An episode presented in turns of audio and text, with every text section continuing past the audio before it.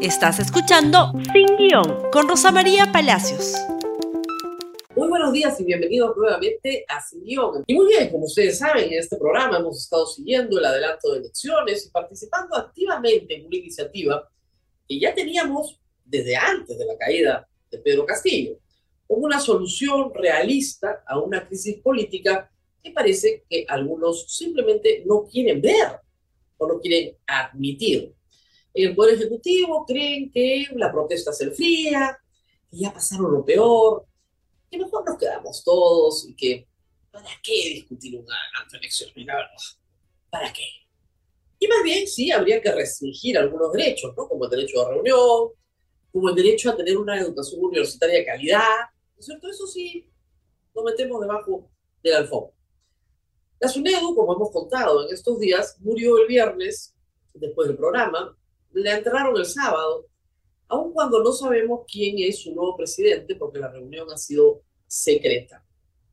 Lo único que podemos advertir es que cada vez que este nuevo grupo de cuatro, que son el nuevo consejo directivo de la SUNEDU, que desprecia ahora la meritocracia en su composición, licencie a alguna universidad pública no licenciada o le permita matricular, tendremos que advertir al público en general de que puede ser víctima de una estafa.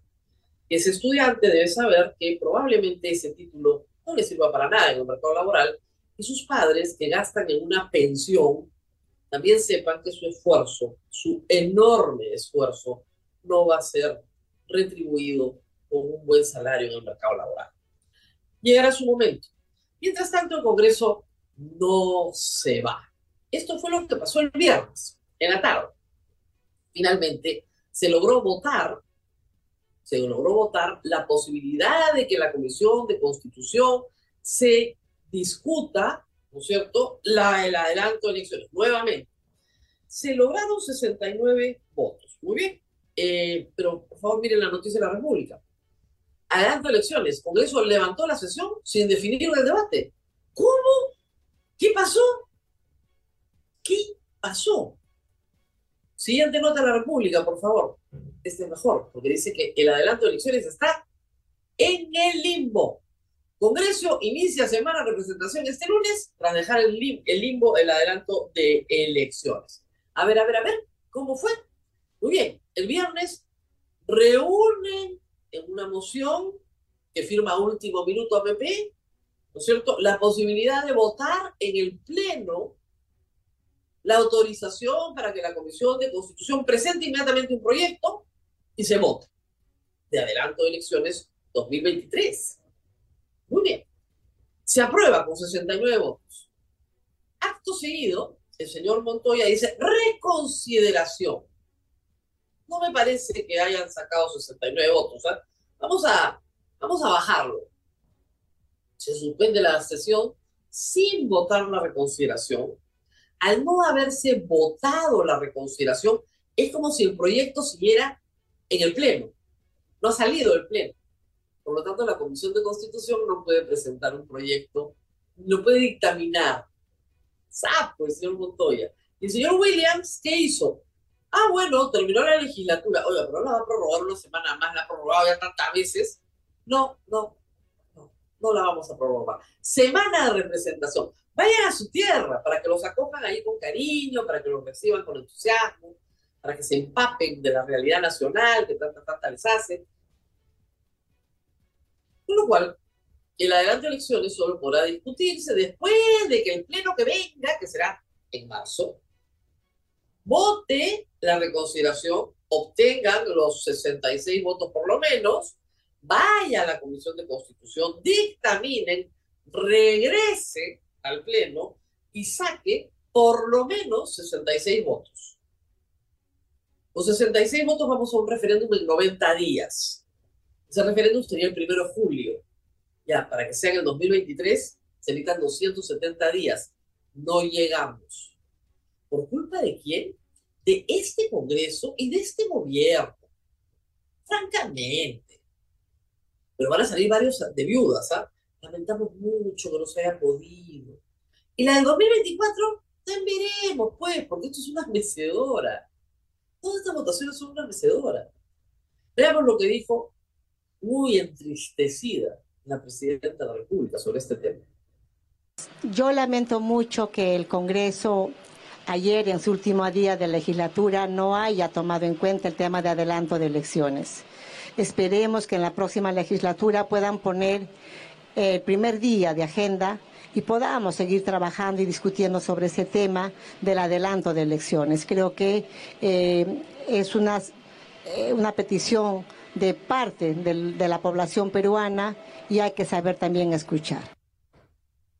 Muy, muy triste, muy preocupada, no se vea. Está tranquila, ya no se ve este año. Ella podría renunciar y nos iríamos mañana al adelanto de elecciones no le da la gana de renunciar. Ese es todo el problema. Y el Congreso está encantado con ella. Vamos, hasta los de Perú Libre están encantados con ella. De verdad, todos están encantados con ella porque así no se van, aunque todo el país les reclame que se vayan. Esta nota publicó la República también ayer sobre, en el mejor de los casos, elecciones generales serían el 2024. Y decimos en el mejor de los casos porque es poco probable que aprueben también con 66 votos en marzo un adelanto de elecciones para 2024. ¿Qué les ha puesto que no quieren tampoco?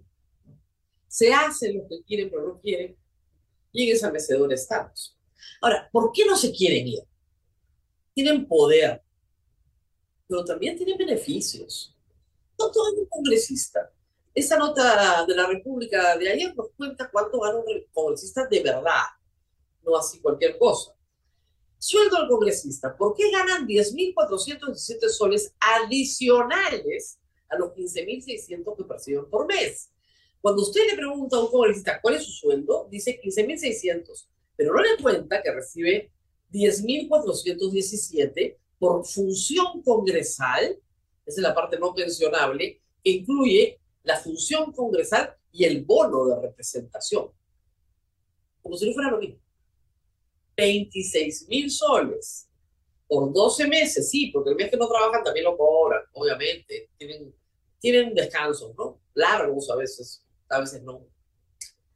12 sueldos, más gratificación de julio, más gratificación de diciembre, sueldo completo, ¿ah?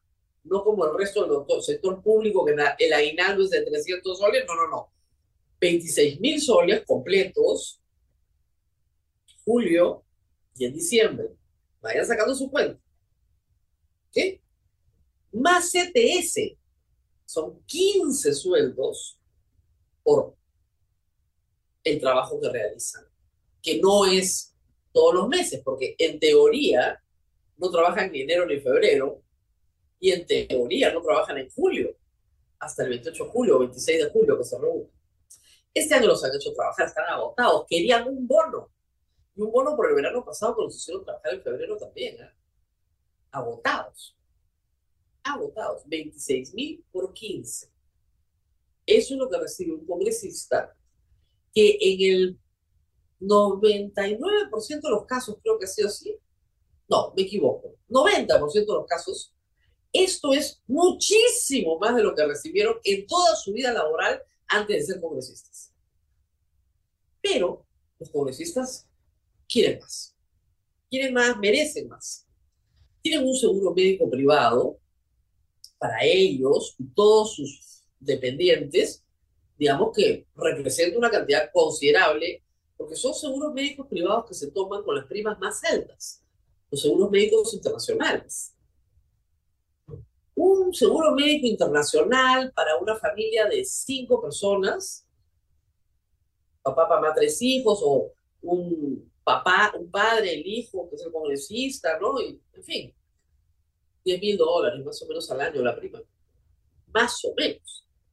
Puede ser bastante. ¿eh? Estoy quedando corto. Pero como ellos no se quedan cortos, ayer pasó eso. Bueno, primero el tweet de Fernando Tuesta que nos explica por qué no quiere irse, ¿no? Es la columna de, de Fernando Tuesta y lo que dice es esto, me parece claro. Los parlamentarios no tienen ningún incentivo para votar por de elecciones y si tampoco hay reelección, que siempre abre una posibilidad de mantener, ni compensación a sus proyecciones económicas hasta julio del 2026, Los desincentivos son mayúsculos, pues perderían ingresos, estatus, beneficios no económicos y cuotas de poder cuando no representación de intereses mercantilistas o mafiosos.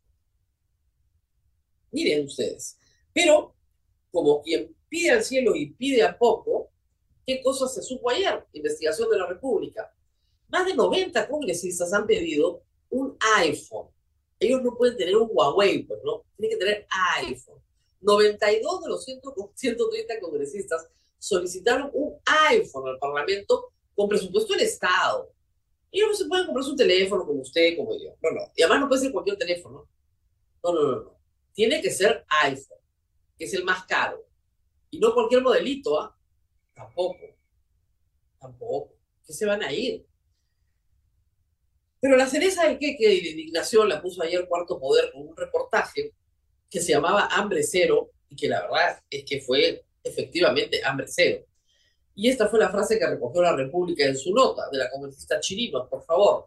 ¿Qué dijo la congresista Chirinos? Todos los peruanos tenemos derecho a comer rico. 80 soles vale el buffet en la cafetería del Congreso de la República. Sé que para ustedes puede ser, y para mí también, un asunto menor, ¿no? Pero es la falta de empatía. Luego de que Dina Boluarte juramentara como presidente de la República, el Congreso decidió que la cafetería del Congreso, que tenía un menú de 15 soles que se descontaba cada congresista, iba, comía, firmaba, se lo descontaba por planilla, ese sistema ya. Ahora iban a tener buffet por eventos. Puede ser, si viene un presidente extranjero y hay que atenderlo, un primer ministro, sí, el Estado peruano pues tiene que quedar bien. En eso estamos todos de acuerdo. Tiene que servir un almuerzo enseñando la cultura y la gastronomía local a un mandatario. Nunca quedar mal. Los peruanos no nos gusta quedar mal, nos gusta invitar bien. Pero para el diario, para ellos un evento en la reunión del Pleno. Entre ellos, una reunión de Pleno es un evento. Una reunión de comisión es un evento. Una reunión de la comisión permanente es un evento. Entonces, el desayuno que paga el Congreso, es decir, todos nosotros, no les descuentan un centavo, es de a 30 soles. El almuerzo fue de 80 soles, de primera calidad, dicen los requisitos, y la comida de 80 soles también. O sea, que un padre de la patria coma una vez al día, o sea, tres veces diaria, pero un solo día, nos cuesta más de 190 soles. Su comidita del diario, del diario vivir. ¿Les parece de verdad, en serio? ¿Qué están pensando? Reitero, nadie se opone a que atiendan decentemente a un mandatario extranjero. Nadie se opone a que le muestren la gastronomía peruana, que en la Cancillería, ¿no es cierto?, se sirva una copa de vino cuando viene alguien, que esté bien atendido, que haya unas florecitas. Nadie se opone a eso. Lo que no pueden ser es tan frescos de desayunar, almorzar y comer, tener seguro de vida a cuenta, perdón, seguro médico y el sueldo que tienen a cuenta de todos los peruanos, para dejarnos sin su NEU, para dejarnos sin adelanto de elecciones. Esa es una cosa de locos. ¿Qué les pasa? Es una falta absoluta de empatía con el pueblo. Todos los peruanos tenemos derecho a comer rico. Sí, pero yo no sé en qué casa de diario, de diario, ¿no? Se come casi a 200 soles por persona. Y yo, por mucho menos, hago un menú bien rico en mi casa. Estamos hablando del diario vivir. Al diario vivir usas mantel de diario, pues tu menú de 15 soles estaba regio. Tu desayuno de 10 soles estaba perfecto. Más que suficiente. ¿Qué es esto? ¿Por qué millones, danzas de millones cuando todo el Perú está en la calle protestando. Pero ahí no queda la cosa. Cuando terminó el reportaje de Cuarto Poder, Sol Carreño presentó una investigación en la que se demuestra que están discutiendo en el Congreso la posibilidad de tomar seguros, seguros para los inmuebles de los congresistas. O sea, les van a asegurar sus propiedades también. Lo único que es que le compren los calzoncillos. Es una cosa de locos. Todo a cargo del Estado. Y después quieren que la gente los estime, los aprecie. No sé cómo les va a ir esta semana de representación, pero espero que cada uno regrese a su pueblo y dé cuenta de todo eso. Y que les cuente lo rico, lo rico que comen en el comedor del Congreso. Muy bien, hay algo que sí hizo el Congreso el viernes pasado, cerrando la legislatura, algo que era importante hacer y que felizmente se aprobó con 59 votos, la acusación constitucional contra Pedro Castillo. También se acusó a Juan Silva y también se acusó a Heiner Alvarado. ¿Por qué con 59 votos? Basta mayoría simple, ahí tenemos la nota. ¿Por qué? Porque la comisión permanente, que es la que acusa ante el Congreso, no vota. Por eso son menos votos de los que hay. Sin embargo, en el caso de Silva llegaron ya a más de 80 votos los que votaron a favor de la acusación constitucional. Se les acusa de colusión, de organización criminal. Pero esto fue lo que dijo la presidenta Boluarte el día sábado, luego de enterarse de esta determinación. Respecto de la acusación ah, en, en, contra del eh, expresidente Pedro Castillo, bueno, en ese respeto de los poderes de Estado, el Congreso está eh, tomando las cartas en el asunto con, conforme al marco legal y bueno, ahora la Fiscalía tendrá el camino en, dentro del marco también del Ministerio Público para que pueda investigar aquellos actos supuestos de corrupción que se le se indican al expresidente Castillo. Supuestos actos de corrupción. Se ve muy temblorosa y dubitativa la presidenta. ¿Por qué? Porque este es un punto que se tiene que explicar bien a la población. Hay entre un 20 y 30% de ciudadanos peruanos, votantes del señor Castillo y de Dina Boluarte, que creen que ha habido un abuso del poder acá, que creen que el señor Castillo está injustamente detenido y que no ha cometido un golpe de Estado ni delito alguno. Esta acusación es por delito, por el caso Puente Tarata. El Congreso y la presidenta tienen que hacer docencia política y explicar, explicar claramente por qué Pedro Castillo va a estar sometido a partir de ahora a un proceso ante la Corte Suprema de Justicia. Un proceso que se inicia ya porque la Fiscalía va a acusar esta semana. Un proceso que se va a desarrollar probablemente a mucha velocidad, porque son solamente tres imputados los que tienen el mismo rango constitucional y eso hace que el proceso no sea complejo con tres imputados. Tiene que haber docencia sobre lo que ha pasado en el Perú. Pedro Castillo dio un golpe de Estado, cometió, de acuerdo al Congreso, ahora se verá de acuerdo a la Fiscalía, una serie de delitos que tienen que ser investigados y sancionados. Pero esa justicia tiene que ser imparcial, tiene que ser una justicia que tenga credibilidad que la mayoría de los peruanos pueda entender que efectivamente ese crimen y ese castigo han sido correctamente investigados y correctamente sancionados. Una presidenta que está dubitativa y temblorosa no lo deja muy en claro, porque claro, ella fue parte del gabinete que aprobó todos esos actos, donde estuvo Silva y donde estuvo Heiner Alvarado, que fueron ministros con ella, demasiada duda, demasiada duda, la verdad, para una declaración presidencial. Ahora bien, creen en el gobierno que todo se está calmando y celebran con gusto las limitaciones al derecho de reunión. Limitaciones que ahora se extienden a Miraflores. Y probablemente celebran con gusto también, porque no han respondido nada, la carta del almirante Montoya a la presidenta de la República, Dina Boluarte, solicitando que el Perú se retire del sistema interamericano de derechos humanos. Una barbaridad que nos deja absolutamente desprotegidos.